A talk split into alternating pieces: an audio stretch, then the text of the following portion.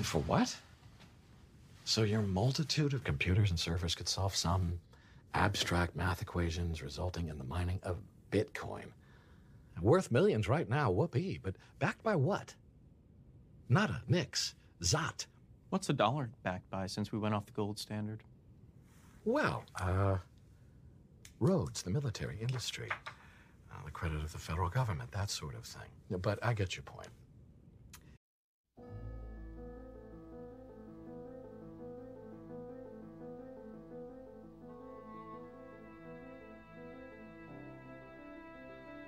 Their spirits were sunken and low. Their bags weighed more than a ton. There was neither sign nor show when the bull began his run. The shields were shilling wall to wall. The gig was up. They had their fun. And every short got a margin call when the bull began his run. The candle's green came fast and tall. Each wick was bold, quick to stun. His eyes burned red, and his horns did more when the bull began his run. Now fortune smiles upon the need. His bags of gold gleam in the sun. The outer stream of his balance sheet, and every bear is left with none since the bull began his run.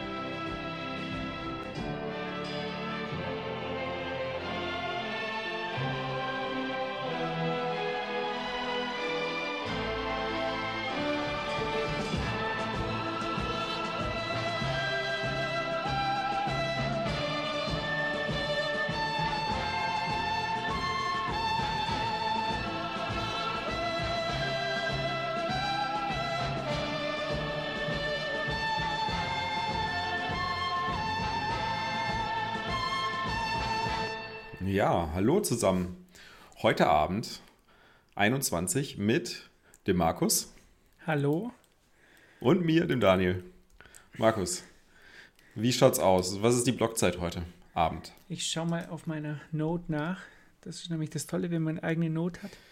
Hier ein kleiner Da Seiten kriegst wieder. du die zuverlässigste Blockzeit, die man sich vorstellen kann, ja.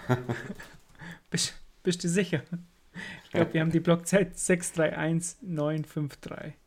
Und die Blöcke sind natürlich, dieser Block ist besonders voll. 2644 Transaktionen. Also, ist gut. Ähm, aber die Der letzten Mempool waren nicht könnte so voll. leerer werden. Ja, aber die letzten waren nicht so voll, sehe ich gerade. Da waren 850, 600, 500, 700. Also irgendwie. Hm. Aber die waren auch ganz kurz äh, hintereinander. Da waren zwei Blöcke fast in der gleichen Zeit. Von daher, naja. Deshalb wird der Manpool wahrscheinlich zu schnell leer. Und dann hat es wieder etwas gedauert. Ja, was haben wir heute eigentlich für, für Themen? Ich glaube, wir fangen erstmal mit den technischen Sachen an. Ja, das ist eine gute Idee. Und dann. Da hast du ähm, nämlich recht viel, so wie ich das sehe. Ja, sehen mal, wie technisch die sind. Und dann ähm, gehen wir zu den Non-Technical und Community. Da reden wir ein bisschen über die VOB, oder? Dann, dann lass sie die loslegen. Kannst du mal was über deine Konferenz erzählen? Gut, lass das so machen. ja, dann legen wir mal gleich mal mit der ersten Sache los, was ich in letzter Zeit eigentlich richtig cool fand, ähm, wo ich mich eigentlich ganz viel damit beschäftigt habe, sind diese ganzen, ähm, wie, wie soll man es eigentlich nennen, ähm, Messaging-Apps oder Ja, so. Chat-Apps. Chat-Apps äh, wie äh, Sphinx, äh, Juggernaut, äh, SendMany oder WhatsApp.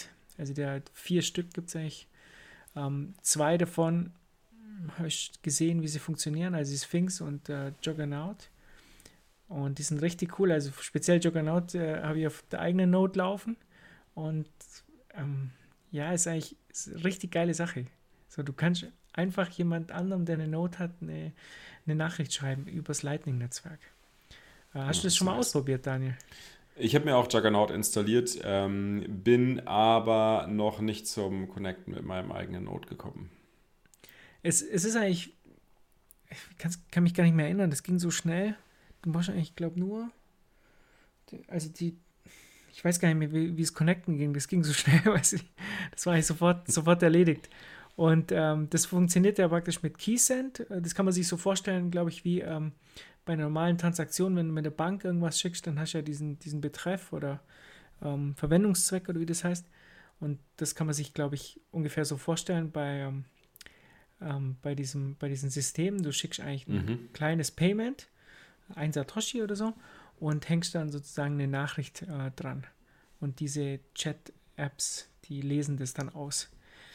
Und ich glaube, das ist ja erst möglich, äh, seit, seit man halt eben auch Push-Nachrichten äh, senden kann, seit man nicht irgendwie jemanden praktisch ähm, ähm, eine Invoice schicken Nee, was muss. er schicken muss. Ja. Genau, sondern seit das halt äh, so funktioniert. Und ich habe schon einige Nachrichten bekommen. Ich habe auch dem, dem Dennis äh, auf seiner Note wollte ich schreiben und ich wusste halt sein, seine Note, die heißt irgendwie Blitzbank oder so. Und dann habe ich das eingegeben und dann kam da auch so eine Note, die hat sich aber rausgestellt, ähm, die äh, War nicht die so von Dennis? die hieß nur so ähnlich. Und ich habe mich da vertippt. Ähm, auf jeden Fall habe ich halt ähm, im Glauben, dass das Dennis Note wäre, habe ich ihm ähm, 1000 Satoshis geschickt und mich für einen Blowjob bedankt. An die wildfremde. Person. Äh, das war ganz cool. ja, ja, auf jeden Fall. Was, äh, was halt äh, noch nicht so richtig gut funktioniert oder was ich eigentlich erwartet hätte, was funktionieren sollte, war ja zum Beispiel, dass du von der Sphinx, die funktioniert ja auf, auf Handys, also ich glaube Android und äh, iOS, dass du da eigentlich auch ohne Probleme ähm, mit Juggernaut kommunizieren könntest. Aber das geht noch nicht so richtig. Aber es muss anscheinend nur an Kleinigkeiten liegen, weil manche Leute haben das hinbekommen. Ähm, anscheinend hat irgendjemand geschrieben, das liegt nur daran, wie die jetzt die Nodenamen irgendwie auslesen oder so. Okay. Weißt du, Ja, ich habe hab Juggernaut auf dem. Desktop, auf dem Desktop vor, ich glaube, vier oder fünf Wochen installiert, bin aber dann leider zeitlich noch nicht dazu gekommen, mir das näher anzuschauen. Aber äh, ich habe auch richtig Bock drauf gehabt. Und dieses, Und werde ich jetzt auch wieder angehen.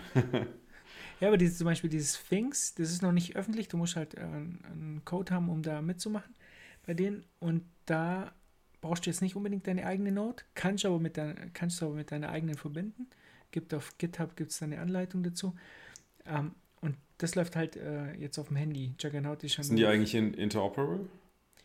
Äh, ja, das ist ja jetzt noch nicht, aber ich glaube, das wird bald kommen. Okay. Also das ist Ja, ja, eben dieses das- Problem, dass sie ähm, ein paar Leute haben es halt hinbekommen, zwischen Sphinx und Juggernaut Nachrichten zu schicken, aber äh, es geht noch nicht jetzt, ähm, du musst halt was machen. Ja, das aber muss anscheinend an einer Kleinigkeit liegen. Ich glaube, das wird bald gelöst. Mhm. Und ähm, es gibt da einen Standard jetzt seit neuestem dafür, der heißt äh, Lumo, äh, Lightning Universal Messaging Objects. Ähm, kurz gesagt, die haben da jetzt halt ein paar ähm, Sachen aufgestellt, ähm, wie zum Beispiel, ähm, wie man halt Messagement Confirmation schreibt. End-to-End Encryption ist, ist ja eh alles. Ähm, Mhm. kannst du anscheinend in Zukunft auch Media-Files anhängen. Ähm, wie das genau funktionieren soll, kann ich mir nicht vorstellen, weiß ich nicht. Äh, Gruppenchats sollen kommen, was ich mir richtig freue, also wirklich mit Admin und, und äh, Moderation. Ähm, ich weiß aber jetzt nicht, wie das genau funktionieren soll. Ich kann mir das eigentlich nur so vorstellen, dass du, also die einfachste Methode wäre, dass du halt ähm, eine Zahlung machst mit, mit einer Nachricht und die dann halt fünf oder zehn Leute schickst. Aber ich denke mal nicht, dass es dann so, so einfach gehen wird, oder? Die Mhm. werden ja schon was anderes machen. Sonst müsste ich ja immer, bei 100 Leuten müsste ich ja 100 Leuten dann ähm, praktisch eine Zahlung schicken. Aber ich, keine Ja, bin Ahnung ich mal gespannt, ja. ja, wie, wie sie das dann machen. Und äh, natürlich kannst du ohne Probleme ähm, ähm, Geld schicken. Das ist ja gar kein Problem. Ne? Dafür ist es ja gemacht. Mhm. Ähm, ich finde das halt das Interessante, dass du hier, man hat ja immer darüber gesprochen, über das WeChat und das WhatsApp und die ganzen anderen Apps äh, Geld integrieren. Und Mhm. Lightning kommt ja von der anderen Seite. Ne? Von der anderen Seite, ja, voll Ja. geil. Wir sind halt geil. das Geldnetzwerk und setzen dann Nachrichten drauf. Ja, das bringt mich auch übrigens zu einer, zu einer Story, die jetzt nicht dem, zum technischen Teil, technischen Teil angehört, aber hier eigentlich ganz gut reinpasst. Und zwar wurde ja ähm, der TON-Token jetzt final eingestellt. Ne? Also der Ja. Telegram-Token wurde jetzt final eingestellt. Zwar alles geopen sourced, aber sind wir mal ganz ehrlich. Also ich meine, das Schlauste für Telegram wäre jetzt halt auch, sich, ähm, sich mit dem Thema Lightning zu beschäftigen und sich da dem, dem Lumo-Standard halt ähm, auch anzunähern sozusagen. Ich, ich weiß jetzt nicht genau, wie einfach das jetzt für die zu machen ist oder nicht. Ähm, Das wird sicherlich nicht einfach sein. aber äh, das wäre definitiv eine Richtung, in die, die Telegram, wenn sie jetzt keinen eigenen Token haben und aber Zahlungen mit drin haben wollen, ähm, würde das sicherlich Sinn machen und wird bestimmt kommen. Ähm, also äh, mich würde es halt freuen, wenn wir unseren Gruppenchat von Telegram eigentlich aufs Lightning-Netzwerk moven könnten. Das wäre so ein Traum für dieses Jahr.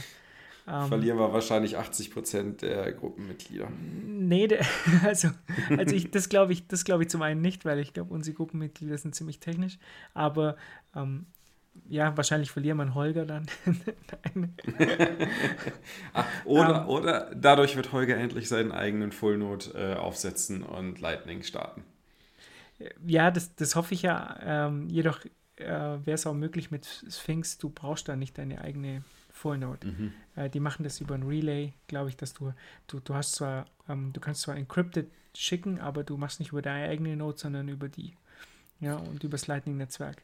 Und das Mhm. landet dann praktisch am anderen Relay und wird dann auf das andere Handy geschickt. Also das würde dann praktisch auch ohne eigene Note funktionieren. Also Ähm. quasi wie Phoenix nur für Chats. Genau, genau. Könnte man, glaube ich, so vergleichen. Und ähm, das wäre eine richtig coole Sache, wenn wir, Mhm. wenn wir dahin moven könnten. Also mit, vielleicht klappt das ja. Also dieses Jahr könnt ihr mir gut vorstellen. Es gibt ja schon einige Updates. Also bei Sphinx gehen die Gruppen schon, bei Juggernaut noch nicht. Hm, Bin mal gespannt. Nice. Ähm, und dann haben wir ja gleich mal, ich habe ja die Jungs gefragt, sie sollen, sie sollen mal Nachrichten über Juggernaut schicken, wenn sie irgendwas im, in der Sendung fragen wollen. Und ähm, der Jan Pauls, also Jan Pauls Note, hat über Lightning geschrieben, äh, wann gibt es mal wieder eine Live-Sendung von uns. Mhm. Das ist eine gute Frage. Ich glaube, wir sollten, äh, wir sollten, wenn wir es schaffen, wieder alle, alle fünf zusammenzukommen an einem Mittwochabend, äh, definitiv anstreben, wieder eine Live-Folge zu machen. Ich, ich glaube, unsere Live-Folgen sind eigentlich hauptsächlich daran gescheitert, dass das Internet Dass mein so Ton scheiße- scheiße war. Ja, aber mein Internet war oft, ähm, ist dann abgekackt. Ne? Das, Das stimmt, ja, wenn du unterwegs warst. Ja, das, ja, das ist halt Entwicklungsland Deutschland. Da kann man, kann man keine Live-Podcasts machen. Oder halt, ich weiß nicht, müsste man vielleicht in Berlin sein. Oder, ja. Also ich glaube, die Antwort ist die, Tonqualität geht uns vor, aber wir werden es sicherlich nochmal probieren. Ich fand es ganz cool, aber wir hatten so viel Ärger, das, ja, das hat sich irgendwann dann nicht mehr gelohnt. Ähm, fand ich schade eigentlich. Ja. Ähm, okay. Ja, Jan, wir versuchen es. Irgendwann kriegen wir es vielleicht hin. ähm, dann habe ich noch was anderes. Und zwar habe ich dieses äh, Spiel, hast du das gesehen? Äh, Ja, du hast Don- Werbung für uns geschaltet. Du hast Ich hab- Werbung für 21 geschaltet. Das war der Hammer. Also es gibt so ein, so ein Spiel von Donner Labs, äh, richtig cool. Ähm, ähm, da kannst du halt, das ist ganz normaler Ego-Shooter. Ich habe da, du kannst in dem Spiel halt Werbung machen. Die TFTC-Jungs sind halt da dabei. Und da habe ich gedacht, okay, wenn die da dabei sind, ähm, packe ich auch 21 rein. Und ähm, dann taucht es halt im Spiel an so, an so Wänden, taucht dann die Werbung auf. Und Voll geil. dann bin ich halt in dem Spiel rumgelaufen, da war aber noch keiner drin. Und dann kam einer rein und den konnte ich dann ähm, hinterrücks ähm, erschießen dann. Gab, glaube ich, ein paar Sets. Aber das war dann auch mein, mein letzter Kill, mein erster und mein letzter Kill. Ansonsten wurde ich nur vernichtet dort. Ja, ich bin halt auch nicht mehr so Also schnell. Profis am Start. Ich, ich weiß nicht, ob es Profis waren. Auf jeden Fall waren sie nicht so grottenschlecht wie ich. Aber es ist auch wieder ein cooler Anwendungsfall. Du, du gehst dahin, du, du kannst in-game Werbung machen, kannst Werbung schalten und äh, wenn, du, wenn du diese Werbung schaltest, werden dann praktisch ähm, diese Sets an die Spieler ausgeschüttet. Mhm. Du, kannst, du, du läufst da rum und bekommst dann ähm, Sets und kannst dann welche einsammeln und dadurch, dass du andere Leute killst, ähm, bekommst du im, im Spiel dann auch äh, sozusagen. Das ist ähm, so genial. Sets. Lightning eröffnet so krasse Möglichkeiten. Das ist unglaublich.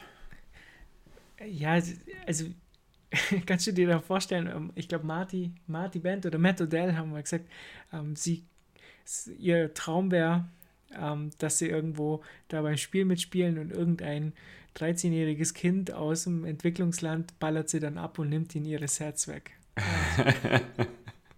Sozusagen. Das Das wäre ihr, ihr Ding halt. Finde ich irgendwie cool. Also das, Ja, voll. das Spiel ist lässig, funktioniert auch, glaube ich, äh, ganz gut und ähm, in Verbindung mit Lightning kann ich jedem empfehlen. Die Installation ging auch richtig flott. Keine Ahnung, war halt gleich installiert und konnte ich gleich loslegen, war ich gleich im Spiel drin. Ähm, wie das mit den, wie das jetzt genau funktioniert mit den ähm, Sets, wie du die dann wieder rausnehmen kannst und so, da hat die ein paar Probleme. Es hat nicht so richtig funktioniert. Aber ich glaube, da müsst ihr mich noch, noch mal damit beschäftigen. Es ist auch noch nicht richtig live, glaube ich, oder ja, die, die arbeiten nur dran. Mhm. Aber man kann es auf jeden Fall testen. Ja. Also richtig cooles Spiel. Ich, wir sollten vielleicht mal so eine Runde machen mit, mit den Zuhörern und mit Das ist eine uns, geile oder? Idee, ja. Ja, so eine Ballerrunde. Das ist eine dann. sehr coole Idee. Weil ich glaube, ihr seid auch Hummelnix und dann könnten wir. Ich bräuchte halt Opfer. Noobs. das letzte Mal, als ich Counter-Strike gespielt habe, ist irgendwie 15 Jahre her. Sehr gut, sehr gut. Bei mir auch ungefähr so. Ähm, okay, was haben, was haben wir dann noch? Äh, Blockstream Green. Ähm, eigentlich eine Wallet, die, die ich früher ganz oft benutzt habe, aber seit es, ähm, seit es halt die ganzen Lightning äh, Wallets gibt und du mit deiner eigenen Note das alles verbinden kannst, benutze ich die eigentlich kaum noch. Aber die hatten immer dieses 2 aus 2 Multisig. Also ähm, du hattest praktisch eine ähm, ähm, einen Key und die hatten einen und das hast du über Zwei-Faktor-Authentifizierung gemacht. Und die haben dann praktisch immer dein, äh, die Transaktion sozusagen mitsigniert. Und jetzt haben die eine Desktop-Wallet und da kannst du zwei aus drei Multisig machen. Finde ich auch richtig, richtig lässig. Nice. Ja, die haben halt kein Lightning drin, sondern die haben, ähm, sag's mir, Blockstreams, äh, Side Sidechain, Liquid. Li- Liquid. Ja, die haben halt Liquid mit drin und kannst halt auf die Liquid Chain wechseln. Also richtig, richtig coole App, aber es hat halt kein Lightning. Ich weiß nicht, da. Kommt bestimmt noch. Ja, mit Sicherheit irgendwann, aber Mhm. für jetzt ist halt, ähm, ist halt nicht unbedingt mein, mein Favorite. Ja, ich habe das Problem ist natürlich, dass sie mit C-Lightning halt mehr auf Server-Applikationen gehen ähm, und das wahrscheinlich nicht so trivial ist, das in so Consumer-Applikationen reinzubauen. Ja, wa wahrscheinlich. Also, aber ist, ich meine, die App funktioniert super. Das ist wirklich ein tolles Mhm. Ding. Es hat halt einfach kein Lightning. Ähm, dann habe ich mir einen Talk angeschaut die Woche. Ähm, sollte man einfach mal erwähnen, je, jeden Sonntag gibt es halt die Talks von Fulmo. Er hat es diesmal mit äh, Max Hildebrand zusammen. Äh, haben sie mit, ich weiß es nicht, den anderen Typ, der, der die Watchtowers vorgestellt hat. Mir fällt der Name jetzt nicht ein, aber es ging auf jeden Fall um Watchtowers in Lightning. Richtig cooler Vortrag. Und zwar hieß der Eye of Satoshi. Und ähm, ich glaube, das wird in Zukunft auch wichtiger werden, vor allem für die ganzen The Eye of Satoshi ist, du meinst, The Eye of Satoshi is watching you, hieß der Vortrag, ne? Ja, ja, aber ich glaube auch dieses, den Wa- Watchtower nennen sie Eye of Satoshi. Ah, okay. Ja. Und ähm, du kannst ihn halt selber aufsetzen auf, auf dem Raspberry Pi oder so und kannst nur für dich verwenden oder auch für andere Leute oder offen, offen schalten. Und ich glaube, das wird später auch immer wichtiger für äh, Mobile Applications, wenn du, Mhm. wenn du halt eine, ähm, eine Lightning Wallet auf deinem Handy hast und nicht immer online sein kannst, dass dann einfach jemand aufpasst, dass dir keiner Funds stiehlt. Ja, also es war ein richtig cooler Vortrag. Da, da tut sich dann auch was in dem Bereich. Aber überhaupt die ganzen Vorträge von, von Fulmo jeden Sonntag sind eigentlich ähm, richtig technisch. Aber leider habe ich immer das Gefühl, da, da schauen gar nicht so viele Leute zu. Wahrscheinlich, weil es halt auch zu speziell ist, glaube ich, oder? Daniel, Ja, also ich meine, ähm, das ist ja, ist ja quasi, das, was, was äh, Jeff da ja macht, ist äh, auch halt ein, ein Versuch, halt mit den Möglichkeiten, sich physisch zu treffen und ein Hackday zu machen, halt irgendwie umzugehen und das halt zu digitalisieren. Und ähm, ich glaube, so diese digitalen Events, aber da kommen wir vielleicht gleich nochmal dazu, sind halt einfach ein bisschen, bisschen schwierig und ähm, sind halt nicht das gleiche wie, als wenn man sich halt in der Realität trifft und gemeinsam Bierchen trinkt und so und dann halt äh, sich, sich mit, mit 50 bis 100 Leuten halt so einen Talk anschaut. Ne? ja, ich glaube, da reden wir nachher nochmal, was, was unsere Erfahrungen sind. Wir haben ja schon Mhm. einige gemacht. Ja, ähm, ja mir, mir tut es halt immer leid, weil das sind halt so tolle Vorträge und wenn du dir dann anschaust, wie viele Leute da zuschauen und wie viele Leute bei den ganzen Shitcoinern da, die Mhm. geht Mhm. Bitcoin wieder auf 200.000 und nur Bullshit Mhm. labern den ganzen Tag. Ich sage jetzt keine Namen, aber Ivan on Tech. ja gut, das ist ja im englischen Bereich, das ist ja ein absoluter Also, Spaß. du meinst doch die Deutschen. Den, den, ich weiß gar nicht, Oh, ja, lass was lieber, reden wir nicht über den. Ähm, und dann tut es mir halt richtig leid, weißt, weil es halt, Mhm. Weil es halt einfach von der Qualität halt viel höher ist, aber das interessiert halt, sind wir mal ehrlich, das interessiert Ja, das halt ist tatsächlich halt so. nicht. Also gutes Wissen, gutes Wissen ist halt immer noch oder äh, interessantes Wissen, selbst wenn es gut rübergebracht ist, ist halt immer noch langweiliger als Entertainment. Es ist nun mal leider so. Es ist wirklich, wirklich schade mit anzusehen. Ja. Und vor allem, es zieht halt weniger als halt so, äh, yay, Bitcoin geht durch die Decke ist. Ich meine, es ist halt Number Go Up, äh, ist halt einfach der, der Hauptmeme, der die Leute zu Bitcoin bringt. Und das ist halt das natürlich, was die, was die ganzen ähm, YouTuber und, und Podcaster ähm, auch ausnutzen. Ne? Ich meine, das ist ja auch, man muss ja auch wirklich sagen, unsere 21-Community wächst nicht schnell, sie wächst sehr, sie wächst langsam, aber dafür halt stabil und das ist halt das Schöne dabei. Wir sehen halt einfach, dass halt ein, dass hier halt hochqualitative Leute in die Community reinkommen, aber auch genau deswegen, weil wir hier ähm, nicht die ganze Zeit nur über den Preis sprechen und über allen möglichen Bullshit, sondern wirklich äh, versuchen halt möglichst hochqualitativen Inhalte und äh, Hinweise vor allem auf hochqualitative Inhalte zu geben. Ja, auf, also in unserer Telegram-Gruppe darfst du auch keinen Scheiß erzählen, gell? Die finden das immer dann gleich raus. Das ist ein bisschen. Naja, ist für den Holger aber ein bisschen schwierig. Na, es ist wirklich, also ich habe auch mal ein Spaß. paar Mal so ganz, ganz locker und lässig aus der Hüfte irgendwas geschrieben, gell? Und dann wurde ich gleich berichtigt und ich dachte, oh Scheiße. das- soll Ich habe mich ja schon gefragt, ich glaube, es war bei der vorletzten Folge, als ich die gehört habe, wo ich ja nicht dabei sein konnte, ich mir gedacht, so, was, was mögen wohl die Leute denken, die unseren Podcast regelmäßig hören und immer wieder von diesem Holger hören, aber nicht in der Gruppe sind und keine Ahnung haben, wer der eigentlich ist. Ist der einzige Star, Kryptostar, den wir haben in Deutschland. okay. Ähm, dann ein, eine Sache, eine technische Sache, die, die mir richtig gefallen hat. Und zwar hat sich einer der Idee von Gregory Maxwell angenommen, Coinswaps zu implementieren. Also es hat ja, ich glaube, das ist schon einige Jahre her. Ähm, er hat ja verschiedene Ideen zu, zu Privacy gehabt. Ich glaube auch dieses, äh, mehrere dieser ähm, diese Sachen, die heute laufen, sind ja von ihm. Und äh, Coinswaps war etwas, das einfach technisch ähm, auf einem ziemlich hohen Level war, dass, dass man das nicht so einfach implementieren konnte.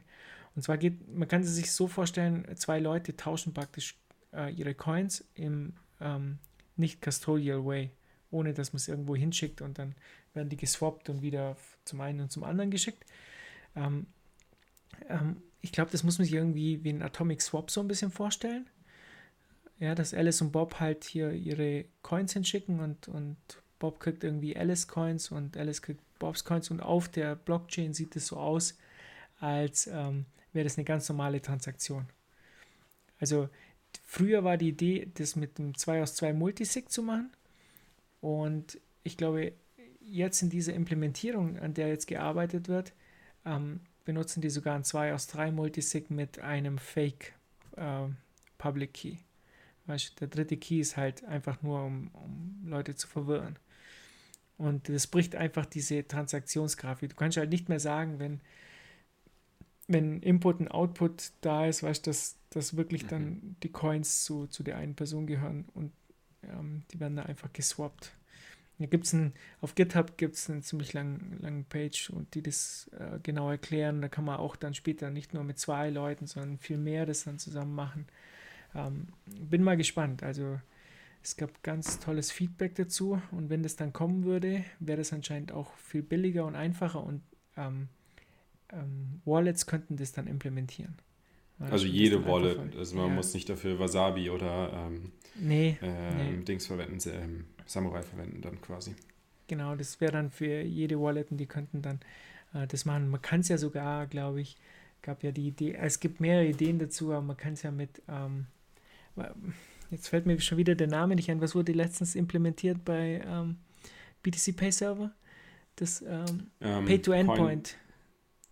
Achso, Da gibt es ja drei Namen dafür. achso. Im Bitcoin-Bereich gibt es ja immer alle möglichen Namen dafür.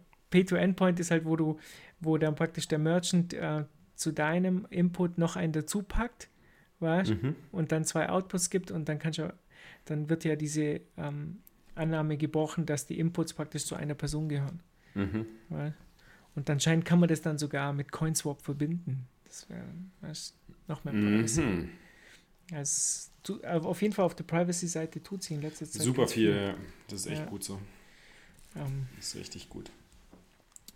Und jetzt glaube ich, kommen, jetzt kommen wir zu, bevor wir zu den Non-Technical gehen, wollte ich dich eigentlich noch fragen, was glaubst du eigentlich, Daniel, wie, wie ähm, wird das Lightning-Netzwerk in ein, zwei Jahren aussehen? Wie wird sich das entwickeln? Hast du da irgendeine Mhm. Vorstellung? Oder? Ja, ich habe tatsächlich sogar eine ganz konkrete Vorstellung und äh, basierend auf den ganzen Talks, die ich gehört habe, mit den Leuten, mit denen ich geredet habe, was für eigene Gedanken ich mir gemacht habe, würde ich behaupten, das Lightning-Netzwerk ähm, wird ähm, tatsächlich hauptsächlich von ähm, bankenähnlichen Konstrukten äh, als, äh, als Routing-Hubs verwendet werden, sozusagen. Ähm, also ich stelle mir das ein bisschen so vor, dass ähm, du halt Provider hast, wie zum Beispiel Async. Das Async ist dann ein echt gutes Beispiel, die ähm, ihre Nodes betreiben, die auch relativ große Nodes betreiben, also sehr liquide Nodes betreiben und mit diesen Nodes halt Endkonsumenten in einer non-custodial Way halt bedienen. Ne? Das heißt, wenn du so ein Phoenix-User bist äh, und hast das, äh, nutzt die App, dann ist die super einfach zu nutzen für dich als Nutzer. Ähm, du musst dir auch keine Gedanken über die Nutzung des Lightning-Netzwerks machen. Du hast natürlich einen gewissen Trust, der notwendig ist, aber du musst kein KYC durchführen, du hast keinen Custody äh, beim Provider.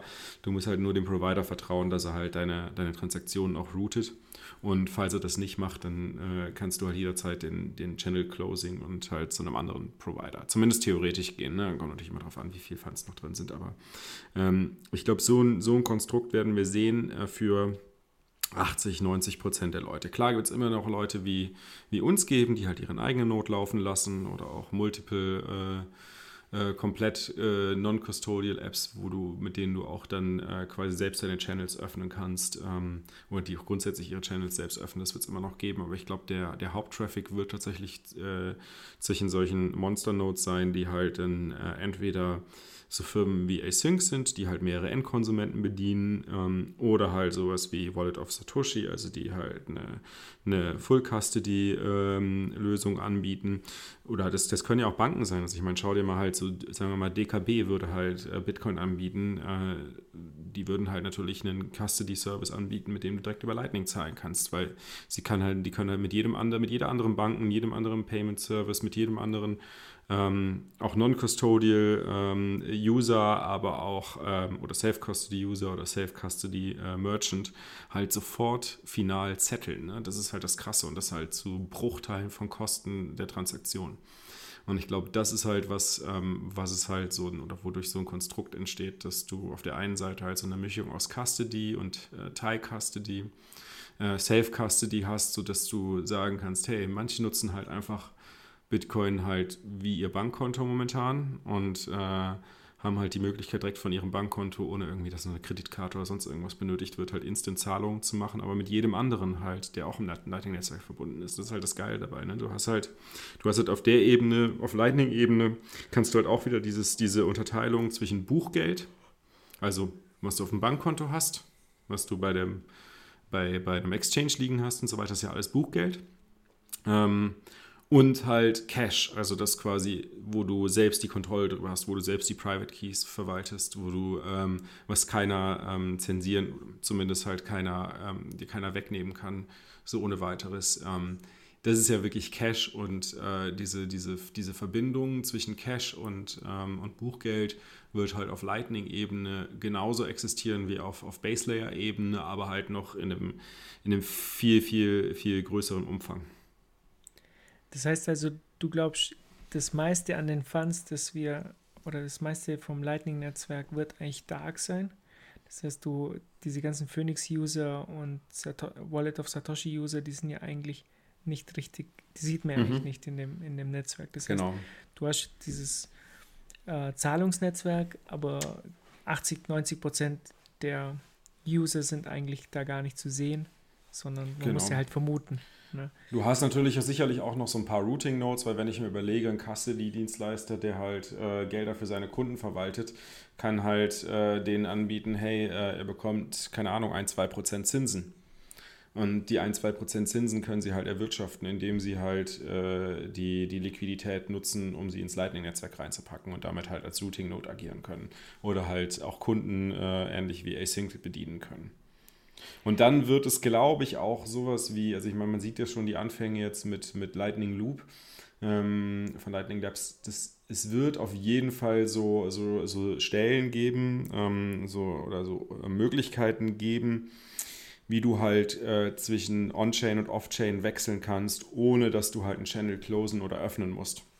Dann kannst du halt mhm. halt quasi mit, mit, äh, also quasi so eins, äh, äh, ja, ähm, genau, Einstiegsmöglichkeiten und Ausstiegsmöglichkeiten sozusagen ähm, hast du an der Stelle und, und musst halt nicht dein, äh, deine Netzwerktopologie dafür anpassen, sondern kannst halt Liquidität von dir wegschieben und wieder ranziehen. Weil ich glaube, das größte, ganz, ganz klar, das größte Problem im Lightning-Netzwerk ist halt das Liquiditätsmanagement. Ähm, das ist halt, ich stelle mir das immer so ein bisschen vor wie so ein ähm, wie so ein unruhiges Meer, wo halt Wellen entstehen, wo halt immer mehr Liquidität ist und dann geht es wieder runter und dann geht es wieder hoch. Aber wenn es zu viel wird, dann musst du halt einfach gucken, dass du halt aktiv dagegen sozusagen vorgehst, ähm, um halt die Wogen wieder zu glätten äh, und halt im, im Netzwerk halt profitabel aktiv zu sein als Routing Node oder, ähm, oder auch wenn es einfach nur darum geht, halt Zahlungen empfangen zu können und so weiter. Ne?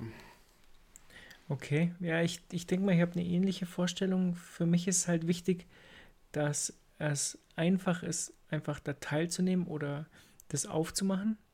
Weißt, mhm. es, es ist ja grundsätzlich kein Problem, wenn es große Firmen als Anbieter gibt. Die mhm. Schwierigkeit ist doch immer, dass, dass äh, neue Teilnehmer da nicht so einfach in den Markt eindringen können, wie, wie wir es jetzt in unserem System ja oft haben. Weißt du, unser Bankensystem, es ist ja nicht einfach, eine Bank zu gründen. Das weißt du ja nee, ganz gut. Richtig, genau. ja, du hast also sehr hohe Einstiegshürden, damit da niemand reinkommt und die müssen halt äh, niedrig sein, sodass Klar, jeder seine Not betreiben kann. Mh, die sind natürlich schon deutlich geringer beim Lightning-Netzwerk, aber du musst trotzdem überlegen, also ein, ein, ein relevanter Routing-Node kannst du auch nicht so ohne weiteres werden, ohne dass du halt genug Kapital hast. Äh, das ist schon klar, ja. aber das, ich meine, ähm, diese meisten, die meisten Banken, diese jungen Startup-Banken, die scheitern ja nicht am Kapital. Das stimmt allerdings, da hast du recht, ja. Und äh, ich glaube, dass diese Hürden einfach niedrig sind und dass, dass man einfach da ähm, in den Markt schnell einsteigen kann, verhindert einfach, dass es so, so eine Klumpenbildung gibt. Weil dann gibt es ja immer ja. neue Anbieter, die es halt billiger machen. Und also was sicherlich passieren wird, ist halt, dass Lightning die unser Konzept oder unsere Vorstellungen von Banken halt äh, nochmal massiv verändern wird.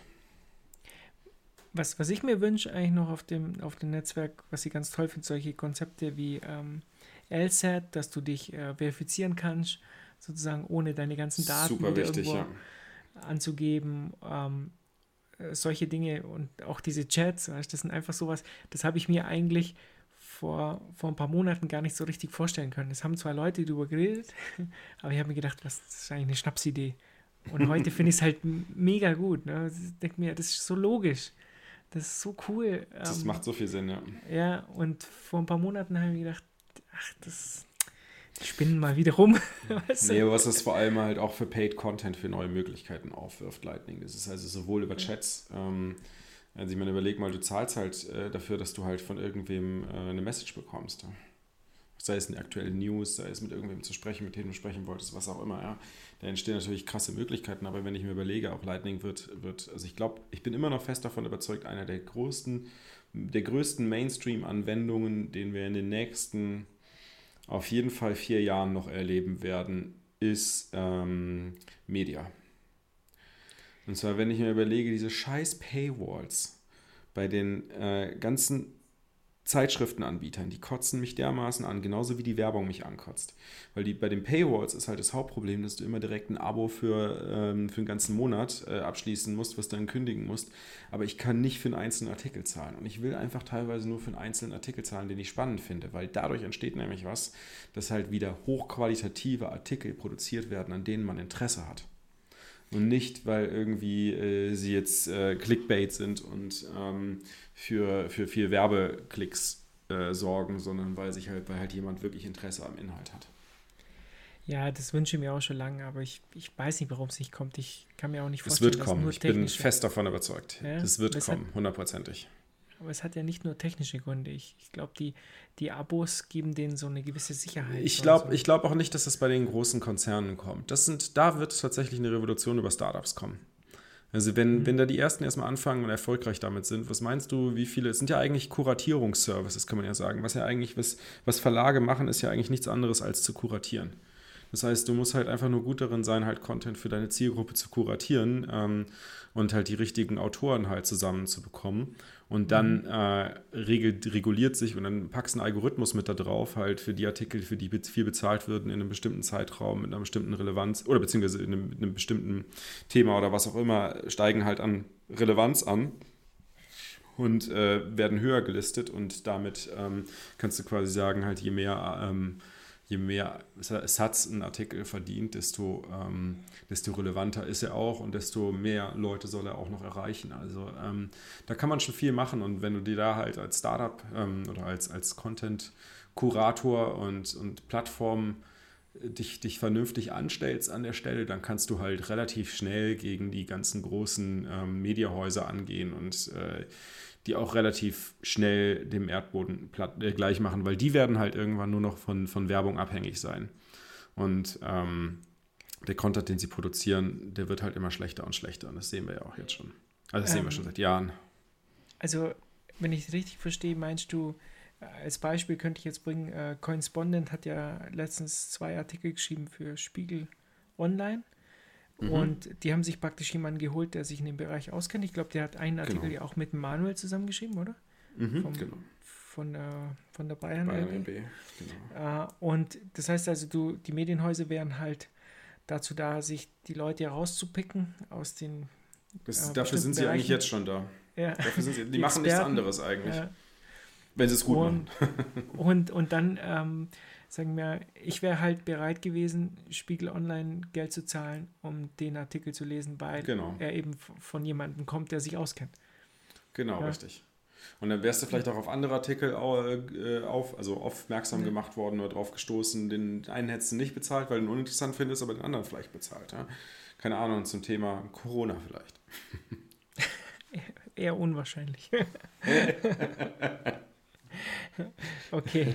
Ähm, jetzt, was haben wir denn? Non-Technical Stuff. Jetzt springen wir gleich mal zu Non-Technical Stuff. Goldman Da Sachs. haben wir gar nicht so viel, genau. Ich habe es eben schon angesprochen, genau. Also der, der Ton-Token wurde eingestellt. Äh, was ich halt recht spannend finde, weil ja ähm, Telegram ja doch von sehr, sehr vielen Bitcoinern verwendet wird und auch intensiv verwendet wird. Und das war für mich immer so ein Dorn im Auge, im Auge dass die halt so ein, so ein 1,4 Milliarden war es, glaube ich, ne? 1,4 Milliarden ICO Ja, damals gemacht viel, ja. haben.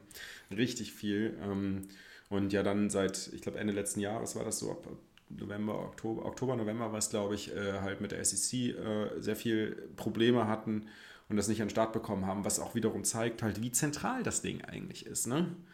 Also ich meine, wenn du es halt nicht launchen kannst und mit der SEC Probleme bekommst, klar, weil du auch so viel Geld eingesammelt hast, wenn das Geld halt bei dir irgendwo in der Company drin hängt, das ist halt super zentral und so funktioniert es halt nicht. Und das ähm, ist halt schade zu sehen, dass, dass das Telegram halt in die Richtung was gemacht hat und das, obwohl wir Bitcoiner halt doch so, in, so intensiv über Telegram miteinander interagieren und das eigentlich unser Standardkommunikationstool ist, Nicht ähm, mehr hat lang. das halt einfach nicht, nicht mehr lange, genau, hat das einfach nicht richtig reingepasst und äh, deswegen war ich jetzt froh zu sehen ähm, und zu lesen, dass, äh, dass das Projekt jetzt endgültig eingestellt wurde. Ich frage mich nur, was die mit den Geldern machen. Das, darüber konnte ich noch nichts finden. Ob sie jetzt irgendwie die Investoren ich habe mich gemeldet. haben. Ich habe mich da gemeldet. Die schicken es Sie mir. sagt, du ja. nimmst es gerne, ja? Ja, ich nehme es.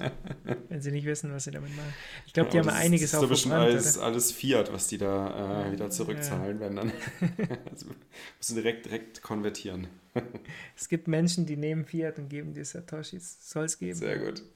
Ähm, aber ich habe, ich glaube, mit Goldman Sachs wollt ihr anfangen. Du hast Goldman Sachs hier aufgeschrieben. Achso, ja, genau, ja. Es, ähm, Goldman Sachs Call, der ist ja wirklich durch die, ähm, durch die Medien gegangen im, im Bitcoin-Umfeld. Also ich habe es in so vielen Gruppen gelesen auf Twitter. Echt, der oder? war heute, ja, der war, der war tatsächlich heute. Und ähm, der, der ist deswegen, hat der so eine Aufmerksamkeit bekommen, weil sie halt in der Ankündigung, die glaube ich Ende letzter Woche rausgekommen ist oder, oder am Montag oder sowas, ähm, halt da äh, unter anderem halt auch gesagt haben, sie werden halt über Bitcoin sprechen. Ne? Und ähm, da war dann halt die, die Spekulation war groß, äh, ob sie jetzt irgendwie positiv oder sich negativ über Bitcoin äußern. Aber ähm, wir wurden, glaube ich, nicht enttäuscht und äh, sie haben das Richtige gemacht. Sie haben Bitcoin so richtig, richtig schlecht geredet. Aber interessanterweise nicht nur Bitcoin, sondern auch Gold. Ähm, ich habe gar nichts mitbekommen. Deswegen sollten war sich vielleicht an. Das war doch heute, das, das war der beste Tweet. Sie sollten sich, oder ich glaube, es ist Telegram, sie sollten sich nicht Goldman Sachs nennen, sondern irgendwie Fiat Sachs. Und, äh, weil Goldman Sachs passt ja nicht, wenn sie auch so auf Gold rumreiten. Nee, sie haben gesagt halt, dass halt äh, tatsächlich der SP 500 äh, ein besseres Investment äh, gewesen ist äh, und in jedem, jedem beliebigen Zeitraum, fast jedem beliebigen Zeitraum ein besseres Investment gewesen ist als ähm, Gold. Ähm, der, der, das war ja auch so. Also ich habe mir ja letztens, ähm, also zu dem, zu dem Vergleich S&P 500 oder nicht, nicht S&P 500, sondern ähm, Dow Jones und äh, Gold, habe ich mir da letztens was angeschaut. Und zwar gab es einen Tweet von, von einem von den Journalisten, da glaube ich Welt oder irgendwo, und der hat den DAX verglichen mit, mit Gold. Und da ist ja seit der Gründung des DAX 1987, glaube ich, bis jetzt hat Gold ja besser performt ein bisschen. Und ähm, wenn man aber jetzt zum Beispiel den Dow Jones nimmt, der hat viel besser performt wie der DAX. Ich glaube, der DAX hat irgendwie 10x gemacht und äh, der Dow Jones 20. Krass. Und jetzt haben halt die meisten gesagt, das stimmt ja gar nicht, meine Zahlen sind falsch. Ähm, aber du darfst ja nicht den ganz normalen Dow Jones nehmen, weil das ist ja ein Kursindex. Und der DAX ist ja ein Performance-Index. Du, Hm. Es gibt ja einen, ent, entweder du nimmst den Dow Jones Performance Index, da ist ja die Dividende drin und so. Der liegt jetzt irgendwie bei 66.000. Und ähm, der, wenn du dann den DAX Kursindex nimmst, der liegt irgendwo bei 5 oder so, 4,8 oder irgendwie. Ja. Das heißt also, ähm, was man sieht, ist halt, dass der Dow Jones halt ähm, doppelt so gut gelaufen ist wie der DAX. Und das hat ja vor allem damit zu tun, dass wir eigentlich fast keine guten Unternehmen mehr im DAX haben oder halt keine neuen. Ja, wir haben halt sehr Ja, alte halt natürlich auch die, die und in- bei den Unternehmen halt nicht so viel spekuliert wird. Ja. Also nicht so. Ähm, also meine, Ja, ich würde jetzt nicht sagen, also äh, Amazon ist zum Beispiel jetzt, Amazon gab es 1987 noch gar nicht, aber Mhm. Amazon ist jetzt mehr wert wie der gesamte DAX. Das ist krass. Dasselbe, das ist so krass. dasselbe gilt für Google, ähm, glaube ich, fast. Und äh, Apple ähm, und äh, einige andere Unternehmen, wenn du Netflix und die ganzen nimmst, weißt Tesla und ähm, das, das ist halt so, also ich habe halt die Vorstellung oder das Gefühl, dass in, Deutschland ja ähm, immer mehr reguliert wird. Der Staat hat jetzt 53 Prozent an der gesamten Wirtschaft und ähm, das jüngste Unternehmen im DAX, glaube ich, da bin ich mir nicht sicher, aber ich glaube, eins der jüngsten ist SAP. Ja, und die Krass. ist, äh, und, und der Ja, Rest, okay, du hast ja halt der Daimler. BMW und ja, es kann sein, dass auch ein, zwei Jüngere dabei sind, weil, weiß nicht, aber ich hatte irgendwann. Genau, aber im Endeffekt, was, was Sie halt sagen, ist halt, äh, um halt der Inflation entgegenzuwirken, äh, soll man halt entsprechend in, ähm, halt diversifik sich diversifizieren, halt äh, über ähm, Anteile, Unternehmensanteile quer über die ganze Welt verteilt. Ähm, und das ist ja tatsächlich, also ich habe die Story auch schon oft gehört äh, von Leuten, die sich während der ähm, Hyperinflation zu Weimarer Republikzeiten tatsächlich auch über Wasser gehalten haben, in denen sie in Aktien investiert haben damals. Ja, in Venezuela, das ist, glaube ich, äh, so prozentmäßig der, Standard, ne? der am besten laufende ähm, Börsenindex der Welt oder so. Mhm. Der legt ja auch kräftig zu, weil es ist ja, im Endeffekt kaufst du ja praktisch ein Unternehmen und ist auf jeden Fall mehr wert wie, wie die lustigen Scheine, die sie da ähm, milliardenmäßig drucken. Aber trotzdem verlierst du eigentlich, das, das Investment in jetzt in so eine Börse, in der Hyperinflation ist jetzt nicht äh, so gut, wie wenn du jetzt Gold halten würdest. Nee, klar, weil, und das ist ja das, was, was äh, Ray Dalio sagt, ähm, Cash is Trash und die Frage ist halt, wohin, wenn du aus diesen, von diesem Zug runterspringst. Und er sagt ja immer halt so, man muss halt in gewissen Zyklen halt auch aus dem Zug rausspringen können, also wenn Aktien wieder runtergehen können, ähm, vor allem halt in Crash-Szenarien und dann ist halt die Frage, wohin? Wo gehst du hin? Und wenn Cash Trash ist, ähm, dann bleibt halt nur noch Gold und eigentlich Bitcoin. Ne? Oder er, er sagt halt, es bleibt halt Gold und irgendwas, was hart ist. Ja, ähm, ich glaube, das wird sich in nächster Zeit zeigen und ich habe da auch, Mhm. ich bin da so, so gelassen eigentlich mit dem ganzen. die drucken halt so viel Geld. Ich meine, irgendwann wird, wird das schief gehen. Wir sind halt jetzt in dieser, zurzeit in, in einer Phase, wo es halt noch, wo, wo, ein, wo wir eigentlich ein, ein Geld schrumpfen gesehen haben. Weil die Zentralbank versucht ja praktisch dieses Schrumpfen des Kreditgelds entgegenzuwirken, oder? Mhm. Muss So ja stell ich auch. Es muss ja auch, sonst hätten wir halt jetzt schon so ein äh, krass deflationäres Szenario. Also ich Mhm. meine, äh, das ist ja der, der, der Hauptgrund, warum, warum die, die Deflation jetzt eintritt, äh, oder nur, nur sehr, sehr verlangsamt eintritt, ist ja, weil halt die Zentralbank dem entgegenwirkt. Ansonsten, ich meine, wenn du dir überlegst, aus allen Assets wird rausgegangen in Dollar rein ähm, und natürlich aus dem Euro, aus dem, aus dem Dollar-Euro-Markt halt auch in den Dollar, also Dollar-Euro ist ja quasi der, die Dollar, die halt ungedeckt halt in, im Ausland sind, halt auch in den Dollar zurück. Das ist halt natürlich eine enorme Nachfrage, die auf einmal nach dem, nach dem Dollar entsteht, also nach dem Nicht-Kredit-Dollar sozusagen, sondern nach dem Base Money Ja. ähm, die natürlich dazu führen würde, dass halt normalerweise der, der Dollar im Wert halt durch die Decke gehen würde. Aber dadurch, dass halt die, der Nachfrage standgegeben wird, oder wie halt Safe das immer so schön ausdrückt, ausdrückt, sobald es halt ein Gut gibt, wo die Nachfrage groß ist, kann man halt den Supply anpassen und das wird halt hier gemacht. Ne? Ja. Ja, das wird sich später noch rechnen, aber das werden wir ja sehen. Mhm. Ich bin da recht. Oh. Ich bin da auch recht entspannt, das ist das Schöne. Also ich meine, Bitcoin macht dich, ich überlege, ich überleg, denke manchmal so an 2010, 2011 zurück, wo ich halt, äh, wo ich halt angefangen habe, das Finanzsystem zu durchschauen und ich dann immer nach Lösungen gesucht habe, was kann man machen, was kann man tun, irgendwie das ganze System wird zusammenbrechen, was machen wir? Äh, Und dann halt so auf Regionalgeld noch gekommen bin und meine Arbeit darüber geschrieben habe. Also das, hat, das war alles nicht beruhigend sozusagen, ne? aber tatsächlich mit Bitcoin ist es so eine, ja, so eine zen-artige Stimmung, so, hey, lass doch alles da, was im Fiat-Raum passiert, irgendwie, lass die doch machen. Für uns kann es nur gut sein und für Bitcoin kann es nur gut sein und, und Bitcoin äh, lässt uns einfach mit ruhigem Gewissen halt äh, weiterleben und dafür sorgen, dass, dass wir halt nicht unser Vermögen verlieren. Sondern halt auch aus der Krise halt gestärkt rausgehen können. Ja, das, sehe ich auch so. Also da bin ich. Aber wenn wir, ich glaube, wir sollten jetzt zur Community wechseln, weil da haben wir ja ganz coole News eigentlich. Craig Wright hat seine Blöcke signiert, anscheinend. Also die, die Blöcke, die ihm gehören, die er in diesem Paper da vor Gericht vorgelegt hat und gesagt hat, nicht die Blöcke, sorry, die, die, ähm, Er, er hat, er hat. Nachrichten, er, also soweit ich es verstanden habe, hat er Nachrichten signiert mit den Ja. Private Keys, die zu Transaktionen äh, beziehungsweise halt zu UTXOs gehören, die er dazu angegeben hat, dass sie zu seinem Tulip-Fund gehören. Das Genau. Spannende dabei ist halt, dass er die Nachricht ganz komisch formuliert hat. was war irgendwas so, äh, Craig Wright ist es Ich, ich bin ein Fraud oder sowas. Ich bin ein Scammer und äh, ich bin definitiv nicht Satoshi. Das wird natürlich äh, eine schwierige Geschichte jetzt vor Gericht ähm, äh, zu erklären, warum er diese, diese UTXOs, die anscheinend ihm gehören, ähm, nicht aushändigen kann, obwohl eine Nachricht mit diesen signiert wurde, dass er ein Betrüger ist. Das ist Ja, es ist, es ist einfach unglaublich. Vor allem, ich verstehe immer noch nicht, wie Leute wie Christoph Bergmann halt äh, an daran glauben, dass der Typ tatsächlich echt sein könnte. Es macht einfach keinen Sinn. Ich, ich, mich würde mal interessieren, was er jetzt sagt.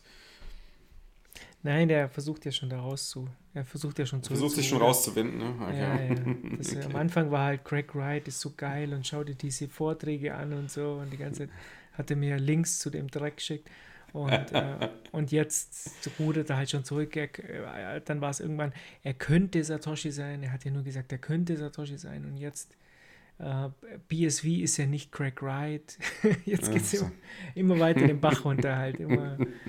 Du kommst aus dieser beschissenen Position ja auch nicht so Ach schnell nee, jetzt, raus. jetzt, hat er, jetzt hat er ja den Weg hin zu Krypto gefunden. Es ist, ist Ja, heute, genau. hast, hast du die News nicht mitbekommen? Es ist nicht mehr Bitcoin, es ist jetzt Krypto, ne? Ich habe das ja verteilt auf Twitter. Das ist unglaublich. Wenn ich meine, das, was, das, was er geschrieben hat, hast du es noch nicht mitbekommen. Es ist nicht mehr Bitcoin, es ist jetzt Krypto. Weil er über XRP Ja. geschrieben hat, weil XRP ist ja so toll, weil es halt von der, was war das, der, der, ähm, ähm, hier Bankencoin, Konsum, nee, also. Konsum, Konsumerbehörde in den USA halt gelobt wurde. Ach so, ja. Ja, ich so keine Blödsinn. Ahnung, ich lese das nicht. Das ist mir einfach aus Protest lese ich den Scheiß schon. Sehr gut. Ja. Also nochmal für alle, das wollte ich sowieso schon mal immer klarstellen. Bitte, bitte, bitte, weil es, es kotzt mich so an. Ich kann es nicht mehr lesen. Ich kann Krypto nicht mehr lesen. Ja? Wenn jemand verdammt nochmal Bitcoin macht, dann soll er Bitcoin sagen und nicht Kryptowährung oder Kryptoprojekt oder was weiß ich auch immer, ja. Es ist Bitcoin, es ist wenn dann Geld, aber nicht Krypto. Es ist auch nicht Kryptowährung, sondern es ist eine Währung. Punkt. Ja, das wirst du nicht rauskriegen. Da- Das ist schon. Natürlich kriegen wir das raus. Nee, also, Für unsere Hörer. ist das also machen wir das so. Problem. Ich blocke jetzt jeden, der Krypto sagt zu Bitcoin. ja, Bist du. ich bin toxischer Maximalist, hallo? Okay, wie viele, wie viele Minuten haben wir eigentlich schon durch? Wir wollten eigentlich heute noch viel von zur VOB. Ah, ja, stimmt. Ja. Wir haben jetzt, Wo sind wir äh, eigentlich wir sind jetzt so, wir haben noch 10 Minuten, dann sind haben wir wir? eine Stunde voll. Sind wir. Mann, ich dachte heute, Machen wir mal keine, schnell. Keine, Komm. keine 20 Minuten voll, dachte ich heute. So schnell kann das wieder gehen. Okay, springen wir zur VOB. Ja, Ähm, darf ich kurz was dazu sagen? Also, bitte, sehr du das- gerne. Okay. Ich, nicht, nicht direkt zur Konferenz, sondern zu digitalen Konferenzen an sich. Da haben wir ja vorher schon gesagt, da reden wir mal Mhm. drüber. Ähm, mir ist halt aufgefallen, das ist wirklich ein tolles Konzept und ich finde die Talks super und du kannst auf deinem Sofa liegen und die anschauen, wenn du keine Familie hast. wenn, wenn dich die Leute in Ruhe lassen und, ähm, und du nicht irgendwie dann, äh, wenn Gigi gerade spricht, dein Kind ins Bett bringen musst ähm, oder, oder sonstige Dinge im Haushalt machen musst. Mhm. Und das ist halt, glaube ich, das ganz große Problem dabei. Wenn du auf einer Konferenz bist, dann bist du halt dort, dann, dann bist du halt nicht daheim und du kannst dir halt die Talks anhören, du kannst mit Leuten reden. Aber wenn du halt daheim auf so einer digitalen Konferenz bist, dann, dann musst du irgendwas anderes noch machen, Mhm. während die Konferenz läuft. Das, ist das ist mein, das ist so das größte Ding, wo ich sage, ähm, das, das wird halt die normalen Konferenzen nicht ablösen. Ne? Niemals, nee, nee, also das ist, äh, war jetzt auch mein Feeling, dass das nicht, äh, nicht komplett ablösen kann. Also ich glaube, wo viele, ähm, wir haben, also vielleicht für die, die es, die es noch nicht kennen, also VOB, worüber wir hier sprechen, das ist die Value of Bitcoin Conference. Das ist also quasi mein Baby, ähm, was eigentlich jetzt im, am 2. und 3. Juni stattfinden sollte, ähm, aber natürlich nicht stattfinden kann, ähm, weil halt Corona ähm, und die Erlaubnis für solche Veranstaltungen nicht gegeben sind. Abgesehen davon wäre vermutlich auch kaum jemand gekommen. Ähm, da haben wir uns überlegt, okay, machen wir es halt digital und haben halt schon zum Harving so einen ersten Testevent gemacht. Also so- was ist ein Testevent? Also eigentlich eine vollwertige Konferenz. Ähm, und äh, bei der Konferenz haben wir halt versucht, möglichst viel von diesem, was man halt auf so einer physischen Konferenz hat, ähm, an Networking und an Leute kennenlernen, halt äh, zu reproduzieren. Und zwar in Form von Videochats. Das Ding ist halt so, was ich festgestellt habe, auch wenn wir, wenn wir, also der Gedanke war halt, es gibt so Speaker-Conversations oder Spe- Speaker-Networking, wo man halt mit dem Speaker sich dann auch unterhalten kann, den im Videochat mit reinkommen kann, den persönlich kennenlernen kann, mit dem connecten kann und auch Leute zuschauen können. Also so wie man das halt so von einer Konferenz auch kennt, wenn so ein Speaker von der Stage runterkommt und in der Pause sich halt äh, irgendwie so eine Traube, eine Menschentraube halt um diesen Speaker herum bildet. Zwei, drei unterhalten sich mit ihm, drei, vier schauen noch zu. Ähm, das halt zu, zu simulieren sozusagen. Und ähm, das hat eigentlich nur mäßig gut funktioniert. Äh, Wir werden das wiederholen, ähm, aber müssen, man muss da vielleicht noch mal ein bisschen mehr die Leute darauf hinweisen, dass das halt auch möglich ist im digitalen Umfeld, weil es fühlt sich halt einfach nicht natürlich an. Ne? Und wir haben es halt so ein bisschen umschifft, indem halt jeder, jede Speaker, äh, jedes Speaker Networking so eine Art Moderator aus dem Team hatte. Das heißt, jedes Mal war jemand aus dem Team mit dabei und hat halt die Konversation mit dem Speaker halt angefangen und dann halt versucht, die Leute zu motivieren, halt die Konversation zu, äh, der Konversation teilzunehmen. Und ähm, ich, das ist halt ein Punkt, wo sich die Leute noch dran gewöhnen müssen. Oder es wird vielleicht auch niemals passieren, wer weiß. Ne? Das ist ja auch nur eine Idee. Aber dieses, dieses Networking über Videochat, das ist, das ist halt noch so eine Konstante, die für die Leute eher, würde ich sagen, ist, äh, ungewohnt eher ist. Ja. Und ähm, meines Erachtens ist halt gerade das, das Leute treffen, das Leute kennenlernen, ähm, Networking, ähm, sei es halt zum Spaß, sei es für Business, ähm, einfach einer der wichtigsten Gründe, warum man auf Konferenzen geht. Und das, das kannst du einfach digital nicht so gut nachbilden. Ich finde ja das Wichtigste, der wichtigste Grund, auf diese Konferenzen zu gehen, ist, dass du die Leute triffst und mit denen persönlich Das redest. ist ja das, was ich sage, Networking. Und dann, und dann ähm, sind die Twitter-Konversationen noch nicht so toxisch. Es stimmt, das stimmt, ja. Auf einmal stellt sich heraus, hey, der ist ja doch nicht so toxisch, wie er auf Twitter rüberkommt. Nicht nur das, sondern weil du, wenn du ihn schon mal einmal getroffen hast, dann möchtest du nicht ähm, irgendwie einen Streit auf Twitter anfangen und den dann das nächste Mal wieder persönlich treffen. Ja, das stimmt auch, ja. Er hat dich dann geblockt oder so. Und von daher, ähm, ja, das war, nee, aber ich wirklich mit diesen, also ich habe jetzt auch nichts Bedürfnis gehabt, muss ich sagen, in dieser Konferenz mit den Speakern äh, noch so einen Plausch zu halten, weil es war ja oft dann so, dann kam halt der, der nächste Talk halt schon. Mm, Ja, das, das ist übrigens das nächste Learning. Es war natürlich viel zu viel parallel auf einmal. Ich meine, teilweise liefen ja echt acht, ja, ich glaube sieben Programmpunkte auf einmal. Ja, Und das ist, das ist halt einfach tatsächlich äh, zu viel. Das war eigentlich das Hauptfeedback, was wir bekommen haben, dass die Leute gesagt haben, sie konnten sich nicht entscheiden, wohin und waren deswegen auch mega genervt. Also einfach von der Masse an Speakern war es zu viel und der Masse an Programmen. Also ich meine, fast jeder Speaker hat irgendwie drei Programmpunkte im Durchschnitt gehabt, ähm, zwei mindestens. Äh, das ist schon, ähm, das ist schon echt heftig gewesen, wenn du überlegst, 60 Speaker, zwei Programmpunkte pro Speaker, das sind, sind schon 120 mal eine halbe Stunde. Äh, mindestens, das summiert sich. Ja ich, ich fand auch, ähm, genau, dieses Feedback hätte ich jetzt auch gegeben. Immer wenn ich da war, dann wusste ich nicht genau, wo soll ich eigentlich hin, wo ist eigentlich die Hauptbühne oder halt, ähm, ich, mir hätte auch zwei, drei Räume maximal gereicht. Und dann, ähm, ja, äh, nicht, nicht so viele Speaker. Da, Das Mhm. war schon, also das war zu Das viel für zu mich. viel, ja. Ich ja, konnte es nicht- ich konnte jetzt nicht sagen, äh, der ist eigentlich cool und der und der und das, das einfach für, für zwei Tage war das, ähm, ja, fand ich eigentlich schon am Anfang, als ich das gesehen habe, gedacht, brutal, das ist ja, ist ja ganz, ganz Bitcoin Twitter irgendwie dabei. Ja, wusste gar nicht mehr, wer, stimmt, wer ja. überhaupt noch fehlt. Ähm, das war ganz toll, also du hast wirklich auch brutale Leute eingeladen ähm, und es waren auch tolle Talks dabei. Also Mega ähm, Talks, ja. Ma, ma, ähm, wie heißt der von der Human Rights Foundation? Michael Ja, Alex Goldstein? Gladstein. Ah, Alex Gladstein, die zwei verwechsel ich immer. ich hab's nicht so mit den Namen. Übrigens, Alex Gladstein geht, geht jetzt gleich nach unserem Podcast auf YouTube online. Okay. ähm, ich, ich fand halt seinen Talk richtig gut, Mhm. weil Mhm. das ist ja für mich eigentlich auch so, wenn die Leute mich immer fragen, ja, geht denn der Bitcoin-Preis jetzt endlich hoch, dann denke ich mir, ja, aber warum seht ihr nicht, dass das eigentlich, ihr entscheidet sich, ob wir in Zukunft ein digitales Geld haben, das frei ist, oder ob Ja, wir ja, zu, ja, zu ganze Welt zu China wird, ne? Ja, ja, Und- ja. Ich meine, es ist schön dabei, Preis, reich ne? zu werden auf dem Weg, aber das Äh. ist nicht der Punkt dahinter. Ja, und mich nervt es halt deshalb so. Und wenn du dann seinen Talk hörst Mhm. und, und siehst halt, was, wie, weißt, das, wie, wie die Freiheit auf dem Spiel steht. So gut gemacht, Und- ja. Und äh, das, das, war, das war richtig gut. Also der, der ist mir so richtig gut in Erinnerung geblieben. Und dann noch einer, wo mir natürlich nicht der Name entfällt von ihm. Also da habe ich. Ähm, das Sag, worum es worum ging's? Ja, es, der hat einige Charts gezeigt. Ja. Einige Ich Charts nachschauen, gezeigt. das Du ist schon meinst- wieder- Du meinst wahrscheinlich Parker Lewis, oder? Parker Lewis, ja. Woher weißt du das? Ja, weil Parker Lewis äh, Slides voll mit Charts waren. Das, das war, ich, ich fand es richtig gut.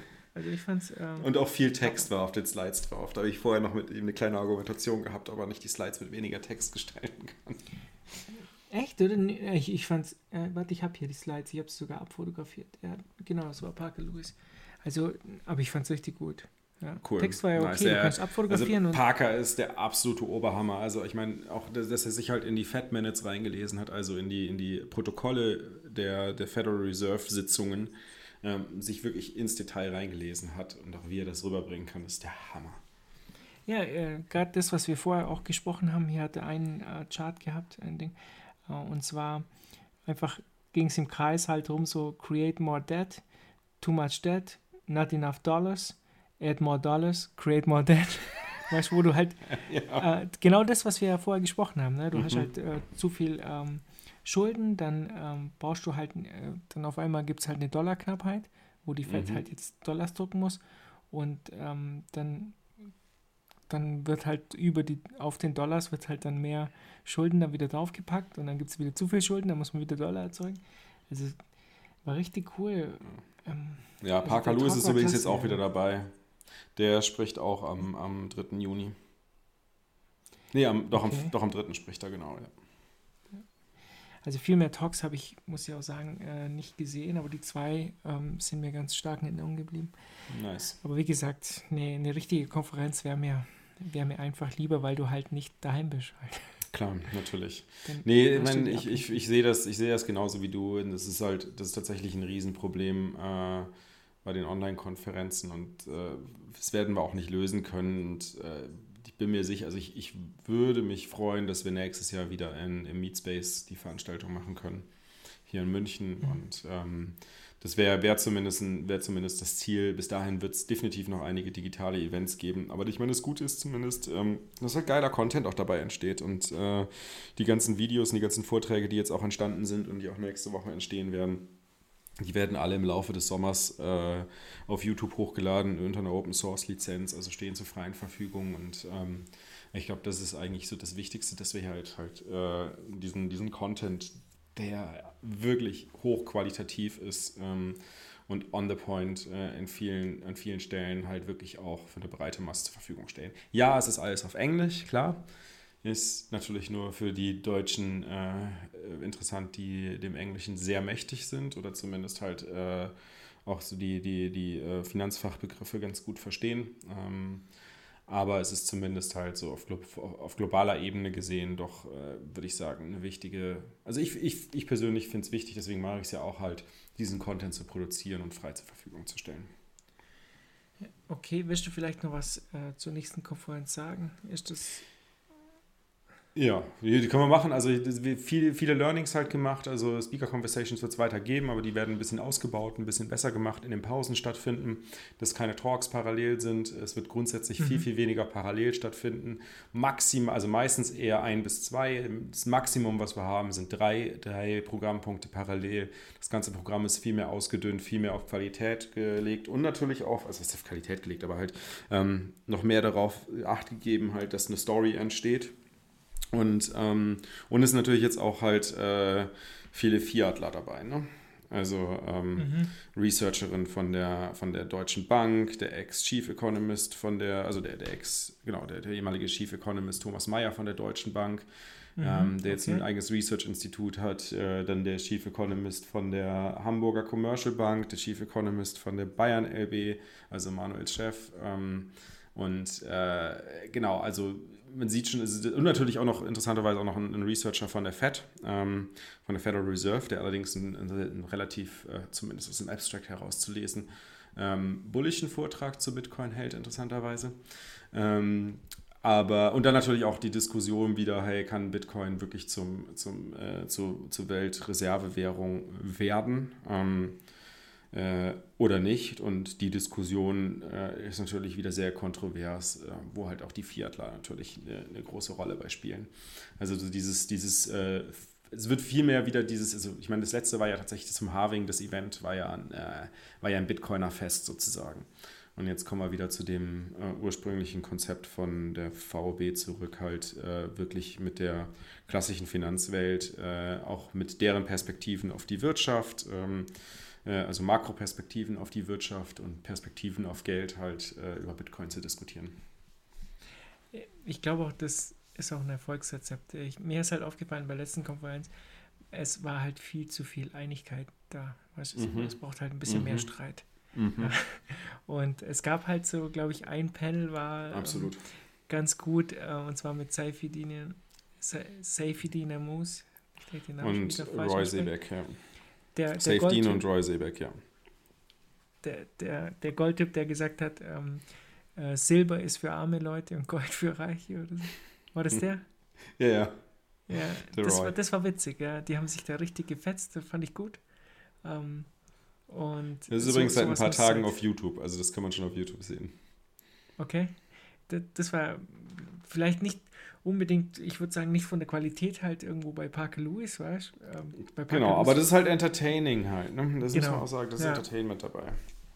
ja, Ganz klar ist auch, einfach wenn du die witzig. YouTube-Kommentare anschaust, das ist natürlich auch ein Armutszeugnis teilweise für den Roy gewesen. Ähm, hängt vielleicht aber auch daran, dass halt viele Bitcoiner das eher schauen, Ja. während dagegen natürlich Goldbugs halt äh, sich in den Kommentaren auf YouTube halt so über Safe halt lustig machen. Aber das ist halt, das ist halt geil, so diese Kontroverse, es macht auch Spaß zu schauen. Ja, also ich denke mal, das, das war viel mehr Unterhaltung. Da, da, da hat man einfach praktisch, ähm, da konnte man es manchmal gar nicht fassen, was der dann gesagt hat. Du hast so, hey, und was, wobei bei Parker Lewis halt hat man halt viel mehr gelernt. Ja, Ja, oder, das stimmt, genau. Ähm, Ganz genau, du bringst es gut auf den Punkt.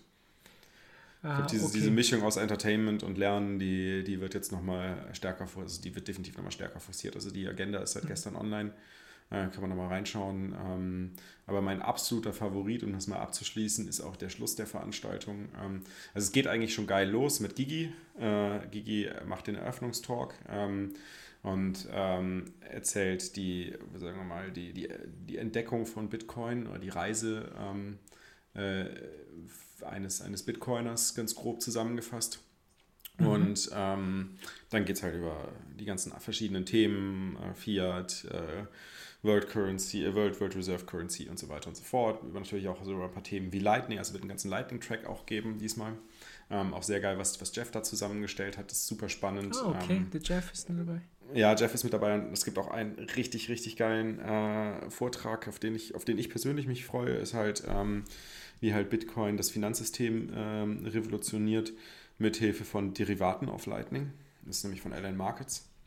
Oh, okay, von der, ja, da gab es auch einen guten Talk beim Jeff gell, auf, äh, Genau. bei Fulmo. Genau. Das wird jetzt nochmal so in der, in der Kurzzusammenfassung, ist ja immer 21 Minuten die Talks, ne? Ähm, bei der WOP. Und, äh, und dann natürlich auch einen ganzen Track nochmal zum Thema ähm, Ökonometrie in Bitcoin. Äh, also quasi Stock to Flow und andere äh, quantitative Modelle, wo ja vor allem seit dem letzten Mal ja viel, viel diskutiert wird äh, bezüglich Co-Integration äh, beim, beim Stock-to-Flow-Modell, die ja definitiv jetzt nicht mehr, also garantiert bewiesen ist, dass sie nicht vorhanden ist. Und ähm, damit stellt sich natürlich jetzt auch die Frage, so was gibt es für alternative Modelle, wie kann man damit umgehen? Ist es trotzdem irgendwie auf eine gewisse Art und Weise zu gebrauchen, das Modell? Ja, nein. Das wird halt äh, auch da viel diskutiert, wo halt äh, der Manuel da die, die ähm, Federführung übernommen hat. Auch der, also er hat auch wirklich wieder spannende Leute zusammengebracht, auch äh, Leute wie halt Eric Wall sind wieder dabei mit, ähm, mit, mit spannenden Vorträgen, die man auch vorher noch nicht so gesehen hat. Aber ganz zum Schluss, und das ist das Geilste, da freue ich mich richtig drauf, ist, ähm, ist Giacomo und, ähm, und Jörg Hermsdorf. Jörg Hermsdorf Talk hat man schon gesehen bei der letzten Konferenz als allerersten Talk, der wird auch nochmal refined. Und äh, in Kombination mit Giacomo macht er nochmal mehr Sinn, glaube ich, äh, weil Giacomo wird halt ähm, über die Entdeckung der absoluten ähm, Rarität, also Absolute Scarcity sozusagen sprechen, aus einer Perspektive eines Physikers. Ne? Absolute Scarcity war im physischen Raum vorher nicht möglich. Okay. Also ich muss dir ehrlich sagen, ich habe mir noch nicht angeschaut, wer alles kommen wird, weil ich bin da nie dabei und habe gedacht, dann lasse ich mich einfach überraschen, wer da Ja. alles da äh, kommen wird und ich habe mir die Speakerlisten nicht angeschaut. Da hab ich gedacht, muss mir ja nicht entscheiden. Lässt du ich dich jetzt mal vom. Daniel Okay. beraten, ne? Ja, genau. Ich, ich, ich muss mir ja nicht entscheiden, ob ich hingehe oder nicht. Dann ist es mir auch nicht, wer kommt, weil dann gehe ich ja eh. Von daher habe ich es mir nicht Sinn. angeschaut. Ja. Und ähm, ja, super, dann freue ich mich. Also dann, ich habe auch Urlaub und ähm, Sehr gut. hoffe ich, hoffe ich Du dass musst ich nur noch nicht ins. Büro verkriechen oder so. Ja, ich muss irgendwo halt schauen, dass, dass ich wegkomme.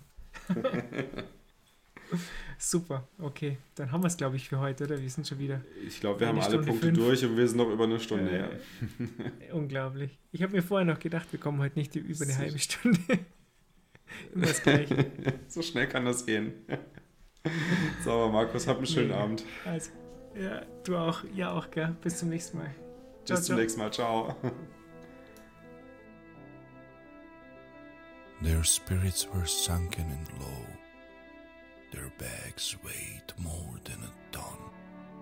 There was neither sign nor show when the bull began his run. The shields were shilling wall to wall. The gig was up, they had their fun. And every short got a margin call when the bull began his run. The candle's green came fast and tall. Each week was bold, quick to stun. His eyes burned red, and his horns did moan. When the bull began his run, now fortune smiles upon the need, his bags of gold gleam in the sun. The outer stream of his balance sheet, and every pair is left with